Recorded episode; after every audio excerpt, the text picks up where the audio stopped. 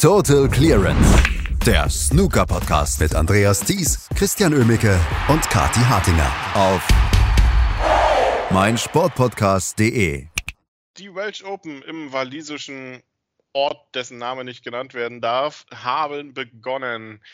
Der Kampf um die Players Championship Plätze, der Kampf um die Top 16 für die Weltmeisterschaft, der Kampf um die Tour Championship, der Kampf um den Sieg bei der European Series. All das ist gestern losgegangen und es ist mit vielen Favoritensiegen losgegangen und darüber werden wir reden hier bei Total Clearance auf meinsportpodcast.de und das tut Christian Oemmicke mit Kathi Hartinger. Hallo Kathi.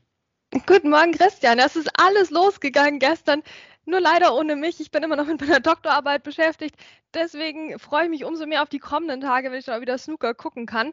Ähm, gestern habe ich nur David Grace gesehen, das hat sich so mittel gelohnt, bin ich ganz ehrlich. Aber ansonsten schien das ein sehr schöner Tag gewesen zu sein, auch bei den Welsh Open. Und ich muss ja sagen, Christian, Welsh Open für mich schon seit Ewigkeiten immer so ein Wohlfühlturnier. Das ist immer super schön von der Atmosphäre und man hat meistens so ein paar kleine nette Landschaftsbilder noch im, im Kopf.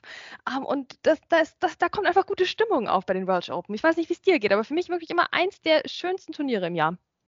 Zumindest auch eins der traditionsreichsten. Ne? Das geht weit zurück. Die World Open ähm, sind ja jetzt so ein bisschen in der Home Nation Series verschmolzen, aber haben ja deutlich, deutlich längere Tradition als die anderen drei Turniere der Home Nation Series. Und Titelverteidiger ist äh, so jemand wie Joe Perry. Tja, den hatte man nicht so wirklich auf dem Zettel. Ähm, und das hatte Mark King gestern auch nicht so richtig. Anscheinend, klar, klares 4 zu 0 für Joe Perry. Ähm, wenn du gedacht hättest, Joe Perry ist hier Titelverteidiger, ähm, Kati, wie weit ist dann deine Doktorarbeit?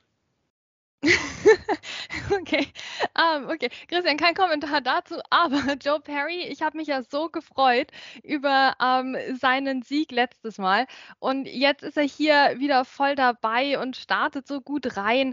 Also der Joe Perry, das, das, ist, das passt zu den Welsh Open, finde ich, weil das war so ein Wohlfühlsieger letztes Jahr und jetzt hier gegen Mark King gleich mal dieses 4 zu 0, zwei schöne Breaks gespielt und dann aber den zweiten knappen Frame geholt. Also vielleicht jetzt nicht das, das Match mit den ganz vielen Schnörkeln, aber doch super schön, dass Joe Perry weiterhin dabei ist. Ja, war jetzt auch äh, qualitativ vor allem zu Beginn nicht das beste Match, aber ähm, muss es ja auch nicht sein. Diese Heldover-Tag, äh, dieser Heldover-Tag am Anfang ist ja auch so ein bisschen um reinzukommen. Und ich habe das Gefühl, gestern viele Favoriten haben ähm, sich da wenig Blöße gegeben. Wir haben 4-0-Siege von Sean Murphy, Joe Perry, Ronnie O'Sullivan, John Higgins, Judd Trump, Jack Lisowski. Also sehr, sehr gute, klare Auftaktmatches, äh, da teilweise, auch wenn die Qualität nicht immer gut war. Aber das hieß auch, wir haben wieder sehr viel am TV gesehen, was dann sehr schnell vorbei war. Ja, das ist halt immer die Krux, ne? Ich verstehe, also wir haben ja jetzt gerade auch das Umgekehrte gehabt in Berlin, wo sich die ganzen Favoriten eben nicht qualifiziert hatten, also die Publikumsmagnete. Und wo ja auch, also das bringt ja auch eine Problematik mit sich, wenn die nicht vor Ort sind. Das ist auch gerade doof für die Fans, die da vor Ort in der Arena sind und halt einfach mal den, den Neil Robertson live sehen wollen und wenn es nur für eine halbe Stunde ist. Gleichzeitig gibt es aber ja auch noch die Leute, die das im Fernsehen verfolgen und die möchten vielleicht eher ein spannendes oder ein längeres Match sehen. Ähm, ja, ich meine, wir können uns jetzt weniger beschweren als in den Jahren zuvor, weil wir haben ja die ganzen Streaming-Angebote. Aber es stimmt schon, es ist ein bisschen schade, wenn, wenn einfach die, die ersten Runden Matches so kurz sind oder diese Held-Over-Qualifikationsmatches so kurz sind, da kommt am Anfang von dem Turnier so eine kleine Langeweile auf, wenn es halt gar keine Überraschungen gibt. Und das setzt dann vielleicht den falschen Anfangsakzent für so ein Turnier auch. Wo ich mir ja gestern eine Überraschung gewünscht hätte, wäre hier bei, bei Alexander Ursenbacher gewesen. Also ich meine, wo ist denn der Alex Ursenbacher hin, der die Favoriten super schlägt und irgendwie so unerschrocken ist? Den habe ich schon lange nicht mehr gesehen. Tja, da war gestern äh, wenig zu holen gegen John Higgins, der so ein bisschen, ähm, ja, gegen Ende der Saison jetzt dann an doch so ein bisschen wieder zwei, drei Gänge hochschalten kann. Ähm, sehr starke Breaks gestern. Insgesamt 22 Punkte machte Alex Osenbacher und das ist für ihn natürlich ein Riesenproblem jetzt, denn im Prinzip ist er seine Tourkarte damit los, wenn man es jetzt mal realistisch sieht. Also er müsste jetzt schon, weiß ich nicht, das Finale erreichen beim WST Classic ähm, oder sich wieder für die Weltmeisterschaft qualifizieren, was er ja schon mal geschafft hat. Aber unter Druck für eine Tourkarte ist das natürlich nochmal ein ganz anderes äh, Kaliber. Also ich fürchte, wir werden den Alex Osenbacher dann in der Q-School sehen. Ja, also aus der Warte dann der Sieg gestern für John Higgins, für die Higgins-Fans gut, für die Ursenbacher-Fans leider nicht so. Ja, schon schade. Also ich, ich wünsche mir den Alex Osenbacher zurück, der uns so begeistert hatte. Ich meine, der hat das Zuckerspielen ja an sich nicht verlernt, aber der steckt jetzt schon auch länger in so dieser, dieser Formkrise drin. Und natürlich, ich meine, hey, wenn der John Higgins hier die 135 auspackt und die 112 und die 96, ne, was, was willst du groß machen? Das muss man auf der anderen Seite auch mal dazu sagen. Trotzdem ist Alex Osenbacher eben in der Position gewesen, wo er eigentlich etwas hätte machen müssen. Wobei er die Position eigentlich mit John Higgins gemein hat, weil John Higgins muss ja irgendwie die Welsh Open zweimal gewinnen, um sich dann auch hier für die Tour Championship zu gewinnen, oder? Zu qualifizieren. Er muss zumindest äh, das Turnier gewinnen, um sich erstmal für die Players Championship zu qualifizieren, ja. Ähm, also kein Druck, John Higgins. Ne? Also da kann man natürlich machen. Ähm, und wer würde es, irgendwie würde es auch passen, fände ich, ähm, wenn wir so, ein, so, eine Sache dann auch nochmal hätten diese Saison. Ähm, Zwei Spieler, die gestern verloren haben, die damit vielleicht nicht unbedingt gerechnet haben, sind Ryan Day und Stuart Bingham. Ryan Day in einem harten Kampf gegen Stuart Carrington 3 zu 4 unterlegen. Ryan Day braucht sich als Nummer 2 der Saisonliste jetzt allerdings keine Gedanken um die Players Championship machen. Das sieht bei Stuart Bingham schon anders aus. 1 zu 4 gegen Jackson Page gestern und damit Players Championship AD. Also beim guten Ballrun läuft der Ballrun nicht ganz so gut. Ich muss aber erstmal sagen, Christian, ich finde schon lustig, wie du gerade gesagt hast, Ryan Day, der hatte nicht mit der Niederlage gerechnet. Also ich meine, nach all den Jahren, also hoffe ich doch für den Ryan Day, dass er doch mit Niederlagen auch mal rechnet, weil die passieren ja doch regelmäßig äh, zu Unzeiten oder wenn man das nicht erwartet. Aber an sich natürlich eine tolle Saison für ihn. Stuart Carrington, ich freue mich sehr, dass er jetzt hier mal wieder so ein, ja, so ein wichtiges Match auch gewonnen hat und hier weiterhin dabei ist. Ähm, der ist ja immer jemand, der ein bisschen auf dem auf, der Bremse steht, aber ich wünsche, der würde auch mal aufs Gaspedal drücken, weil er könnte es. Ähm, ja, und Stuart Bingham, ja, ich hatte ihn ja fürs Masters getippt und das lief ja auch zunächst gar nicht so schlecht. Aber seitdem, naja, und auch davor eigentlich, Stuart Bingham so ein bisschen unter ferner liefen, äh, hat wie, also eigentlich ein bisschen Stuart Bingham steckt schon noch drin ne, in ihm, weil er hat ja auch den ersten Frame gewonnen gegen Jackson Page. Problem ist halt dann, das war der, der einzige. Jackson Page vor Heimpublikum natürlich wieder mit einer sehr guten Leistung. Hier 131er Break. Also da die Reaktionen auf Social Media waren schon groß. In der Arena werden sie noch größer gewesen sein. Ähm, also das ist ein, ein sehr guter Auftritt für ihn. Definitiv. Und wie gesagt, Stuart Bingham kann damit ähm, ja so ein bisschen eine ruhigere letzte Saison, letztes Saisondrittel, nennen wir es mal, angehen. Da wird nicht mehr allzu viel kommen beim Ballrun. Ähm, zwei Spieler, die gestern ein bisschen kämpfen mussten, waren Mark Williams und Mark Selby. Mark Williams setzte sich nachmittags gegen Michael White nach 0-2 Rückstand dann doch mit einem, einer, unter anderem einer fantastischen Clearance im dritten Frame ähm, durch und auch einer weiteren fantastischen Clearance im vierten Frame. Und Mark Selby, der hat gegen Jamie O'Neill gedacht, ach, ich, ich starte erst im dritten Frame, oder? Ja, der Mark Selby, ich meine, der ist uns ja allen jetzt schon seit längerem irgendwo ein bisschen ein Rätsel. Aber ja, das war kein guter Start gegen Jamie O'Neill, wirklich nicht. Ähm, Jamie O'Neill hat dann auch im zweiten Frame die, die 78 gespielt. Und Selby, da hat man sich gefragt, was, was macht der? Ne? Was ist da los? Müssen wir schon wieder eine Krise ausrufen? Ja? Er hat ja jetzt auch bisher in dem Kalenderjahr nicht besonders abgeliefert, muss man schon auch sagen. Ähm, dann aber Frame 3 und da hatten wir den Mark Selby, der sich befreit hat von den Fängen des Jamie O'Neill. Der hat eine 124 gespielt. Es war herrlich. Das war plötzlich ein ganz anderer Mark Selby, der da am Tisch steht, einer, dem ich wesentlich lieber zusehe. Ähm, und äh, dann zack, ne, vierter Frame, 69 und es stand dann einfach 2 zu 2. Ähm, und äh, Mark Selby hat das dann ordentlich nach Hause gebracht, nochmal mit der 85 im letzten Frame. Ähm, so ein Fehlstart in einem Best of Seven ist oft fatal hier hat er das sehr gut gemanagt und hat in typischer Selby-Manier diesen Rückstand aufgeholt, was ihm ja auch in den vergangenen Jahren nicht immer gut gelungen ist. Ne, also dieses, dieses, ja, typisch Mark Selby, erst zurückliegen, dann, dann überholen. Das haben wir ja in der, in der jüngeren Vergangenheit gar nicht so oft gesehen. Jetzt scheint es hier zumindest wieder da zu sein. Ich bin gespannt, wie es für ihn weitergeht ähm, im Draw. Aber das war jetzt gestern ja ein, ein guter Auftritt, aber er hat sich wieder so ein, so ein kleines Aber dazu verdient, äh, gerade in den ersten beiden Frames.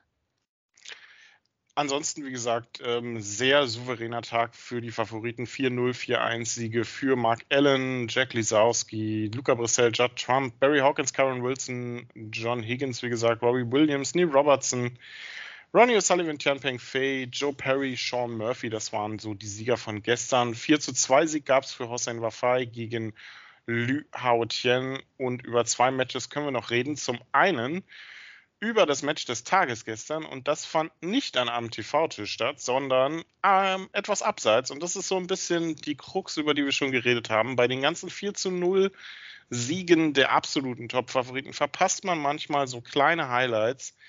Und die gab es gestern beim Match zwischen David Gilbert und Marco Fu. Sechs Frames, acht Breaks von mehr als 60 Punkten.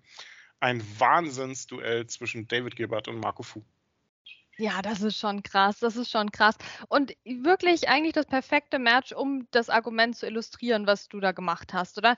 Ähm, wenn wir sagen, wir wollen vielleicht nicht immer hier den Trump, John Higgins 4-0 ähm, auf dem TV-Tisch sehen in der ersten Runde von einem Turnier, dann meinen wir ja doch nicht, dass wir jetzt stattdessen Robbie Williams gegen Oliver Griffith Pain auf den TV-Tisch packen. Ne? Also das ist schon klar. Also ich meine, ich würde das manchmal gerne machen. Also es ist nicht so, als hätten die das nicht verdient, aber es ist schon klar, dass da verschiedene Interessen eben zusammenkommen ähm, und, und dass es deswegen so ein Match wahrscheinlich eher nicht werden wird. Da sind wir froh, wenn das gestreamt wird. Das ist ja auch schon eine große Errungenschaft, die man gar nicht oft genug loben kann. Ja, wir reden ja eher, wenn es um den TV-Tisch geht, dann eben über Matches wie David Gilbert gegen Marco Fu. Klar kannst du vorher nicht wissen, ob das so, so gut wird. Aber wenn wenn du dir die Paarung anschaust, dann hat die ein Riesenpotenzial, weil das einfach stilistisch sehr, sehr toll ist, was die beiden auf dem Tisch veranstalten.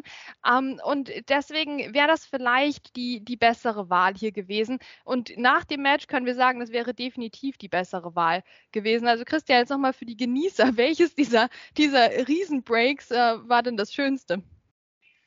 Oh, das ist eine, eine gemeine Wahl. Also ähm, es waren fantastische Breaks dabei, allein das, äh, die 133 von Marco Fu. Aber am schönsten fand ich tatsächlich die 67er Clearance mit drei Pünktchen Vorsprung am Ende dann noch von Marco Fu im zweiten Frame. Es freut mich einfach auch ungemein, wenn Marco Fu gut spielt. Ähm, leider kommen die Ergebnisse dann immer nicht so ganz gut rein, was auch, glaube ich, daran liegt, dass er das Problem hat, in der Weltrangliste so weit unten zu stehen und dann halt sehr früh auf Topspieler zu treffen. Wird ein sehr schwerer Weg zurück an die Weltspitze, aber dass er es kann, das hat er gestern wieder gezeigt. Also wirklich fantastische Leistung von Marco Fu und auch von David Gilbert, der jetzt in der nächsten Runde steht. Das tut auch Liam Davis, über den müssen wir als letztes dann nochmal sprechen, denn ja, man kann ja so, äh, so Sachen machen, ne? wie bei der Amateur-WM teilnehmen, das Halbfinale erreichen und dann mal eben rüber jetten von Australien nach Wales, um dann Noppon sein kann mit 4 zu 3 nach 1 zu 3 Rückstand und einer 122er, äh, einem 122er Break im Entscheidungsframe zu schlagen, kann man mal machen. Ja, also ich weiß nicht, wie viel Adrenalin der hatte, aber es muss sehr, sehr viel gewesen sein. Liam Davis, meine Güte, ähm, der könnte auch wahrscheinlich am letzten Tag hier, also von, von dem Turnier noch super Leistungen bringen. Also der, der zeigt da schon Ansätze, dass er nicht unter Druck oder in komischen Situationen anfängt, da zu zerbröseln. Und das ist doch ähm, ein, eine tolle, ein, ein, ein toller Fingerzeig von ihm. Also den behalten wir weiter auf der Beobachtungsliste. Und hier gegen Noppon sein Kampf 4 zu 3. Also Noppon hat eine fantastische Saison. Ja, das dürfen wir jetzt nicht unterschätzen. Nordborn Seinkamp hatte in den letzten Saisons eher so mittelmäßige Saisons. Da würde er selbst bestimmt auch unterschreiben. Diese Saison haut er es raus. Also ein, wirklich ein Sieg von Liam Davis gegen ihn, den man gar nicht hoch genug einschätzen kann. Und dann, ich meine, hier die 122 im, im Entscheidungsframe. Also ich, ich weiß gar nicht, was da los war, aber Liam Davis, der surft noch auf irgendeiner australischen Welle und tut das hoffentlich weiter. Problem für Noppon sein Kampf damit, er ist raus im Kampf um die Players Championship. Ähm, schade, weil so weit war er jetzt nicht weg. Platz 21 jetzt tagesaktuell. Müssen wir gucken, wie es da weitergeht. Xiao Gudong, der sich ja nicht für Wales qualifiziert hat, ähm, ist auch bereits aus dem Rennen. Zhu Yulong ist da dann auch so ein bisschen beim Z am Zittern jetzt. Auf Position 13 hatte sich ja auch nicht für Landitno qualifiziert. Wir werden sehen, wie es weitergeht. Ähm, und dazu gucken wir dann natürlich, wer heute so spielt. Heute beginnt ja dann die eigentliche Hauptrunde, die ähm, erste Runde des Turniers oder zweite Runde, wenn man die Quali mit reinnimmt. Und das geht gleich morgens wieder los mit dem Titelverteidiger Joe Perry gegen Mark Joyce, unter anderem auch Sean Murphy wird spielen gegen Peng Song. Steven Maguire, ja, den gibt es auch noch. Der spielt gegen Yuan Sijun, unseren Lieblingsspanier. Am Nachmittag gibt es dann Graham Dodd unter anderem gegen Joe Connor. Neil Robertson haben wir gegen Dominic Dale. Ben Mertens gegen Jackson Page, so ein bisschen Youngster-Duell. Matthew Stevens gegen Rod Lawler, was für die Fetischisten, oder Kati? Wuhu! Ross Muir gegen Ronnie O'Sullivan und am Abend haben wir dann Stuart Carrington gegen Andy Lee, genauso ein bisschen hochinteressantes Duell. Chuck Jones gegen Mark Williams im walisischen Duell. Julian Leclerc gegen Jordan Brown, auch interessante Ansetzungen. Max Selby gegen CJ Hui und Chris Wakelin, der es mit David Gilbert zu tun bekommt. Auch da geht es direkt um die Players Championship Plätze dann noch. Und wir werden das Ganze natürlich dann morgen hier auch zusammenfassen bei Total Clearance auf meinsportpodcast.de. Das war's von uns für heute. Danke fürs Zuhören. Was zum Teufel, du Bastard? Du bist tot, du kleiner Hundeficker. Und dieser kleine Hundeficker, das ist unser Werner. Ein ganz normaler Berliner Kleinstkrimineller, der dann aber im Knast das Ding seines Lebens dreht. Una Fantastica Risetta Perla Pizza. Er klaut seinem Zellengenossen ein Pizzarezept. Aber nicht irgendeins. Und mit dem eröffnet Werner dann die beste Pizzeria Berlins. Doch Werners Glück ist nur von kurzer Dauer. Denn es hagelt Probleme. Werners Pizzaparadies. Erstmals großes Kino- und Podcast-Format. Mit fetter Starbesetzung. Alina But, Kida Ramadan, Edin Hasanovic, Oliver Koritke, Ralf Richter, Ben Becker, Winfried Glatzeder, Anna Schmidt und viele mehr. Abonniert die Scheiße. Jetzt macht schon, mach! Total Clearance. Der Snooker-Podcast mit Andreas Thies und Christian Oemicke auf meinsportpodcast.de.